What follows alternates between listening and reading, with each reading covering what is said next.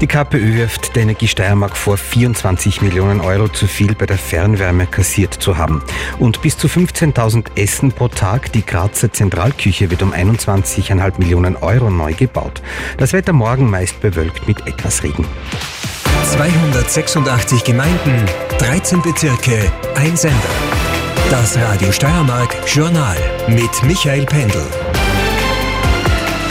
Haben Steirerinnen und Steirer, speziell die Grazerinnen und Grazer, in den vergangenen beiden Jahren bei der Fernwärme um 24 Millionen Euro zu viel gezahlt? Die KPÖ übt Kritik an der Energie Steiermark und nimmt hier auch den steirischen Landeshauptmann Christopher Drexler von der ÖVP in seiner Rolle als Regulierungsbehörde in die Pflicht. Mehr von Christian Prates. Die KPÖ Steiermark macht den Landeshauptmann für die hohen Fernwärmepreise speziell im Großraum Graz verantwortlich, während in Oberösterreich so der KPÖ-Landtagsabgeordnete Werner Murg, es dem Land gelungen sei, starke Preiserhöhungen abzuwehren, habe das die Steiermark verabsäumt. Wir verlangen, dass der Landeshauptmann mit der Energie Steiermark in Gespräche tritt und denen sagt, liebe Leute, äh, bei der nächsten äh, Regulierung für die Fernwärmepreise 24, 25, dann muss es eine ordentliche Senkung geben, sonst werde ich aus volkswirtschaftlichen Gründen dem nicht zustimmen. Das stellen wir uns vor. Hat die Energie Steiermark in den letzten beiden Jahren tatsächlich,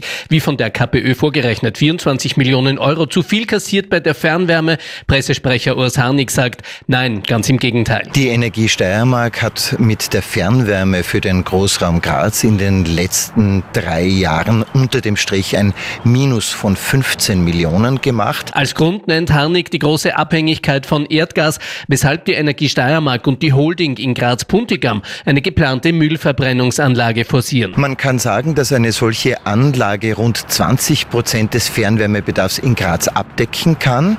Sie könnte bis 2030 in Betrieb gehen und sie könnte vor allem die Abhängigkeit von Erdgas drastisch reduzieren. Und das bedeutet sowohl für die Sicherheit als auch für die Preise einen deutlichen Vorteil. Wien und Kärnten, so die Energie Steiermark, seien derzeit die Hochpreis-Hotspots in Österreich, was die Fern Fernwärme anbelangt, die Steiermark befindet sich im Mittelfeld. Eine weitere Preissenkung Richtung Herbst wird wohl kommen.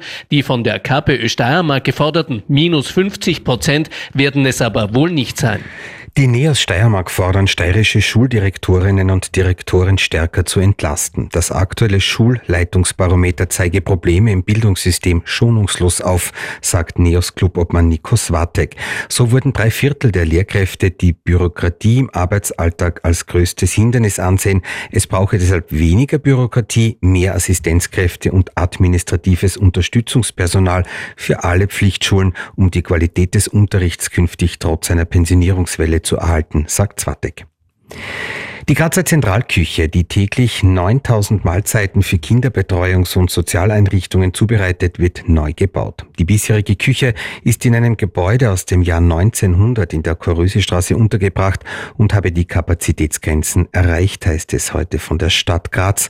Die neue Zentralküche wird in der Herrgott-Wies-Gasse gebaut. Mehr von Rainer Liebig. In der neuen Zentralküche sollen ab 2026 täglich bis zu 15.000 Mahlzeiten für Kinder und Menschen in sozialen Einrichtungen zubereitet werden. Gebaut wird auf einem rund 4.900 Quadratmeter großen Grundstück. Die Nutzfläche des Gebäudes gab die Stadt heute mit 2.700 Quadratmetern an. Im Erdgeschoss sollen sämtliche Küchengeräte, Kessel und das Lager untergebracht werden. Im ersten Obergeschoss soll es die Sozialräume der Belegschaft inklusive einer begrünten Dachterrasse geben. Der zweite Stock ist dann für die Haustechnik und die Lüftung vorgesehen. Die Kühlhäuser sind in der alten Zentralküche für maximal zwei Tage konzipiert.